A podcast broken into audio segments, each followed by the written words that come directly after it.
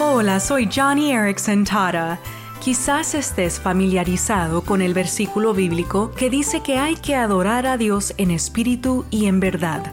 A veces hacerlo parece un desafío, ya que nuestra cultura de comodidades suele marchitar nuestra devoción espiritual, y es por eso por lo que nuestras experiencias de adoración más profundas se encuentran en nuestros días más oscuros. Porque cuando tu corazón está roto y te sientes abandonado, cuando estás sin opciones, el dolor es grande y te vuelves solo a Dios. Entonces aprendes a orar y alabar de la forma más auténtica.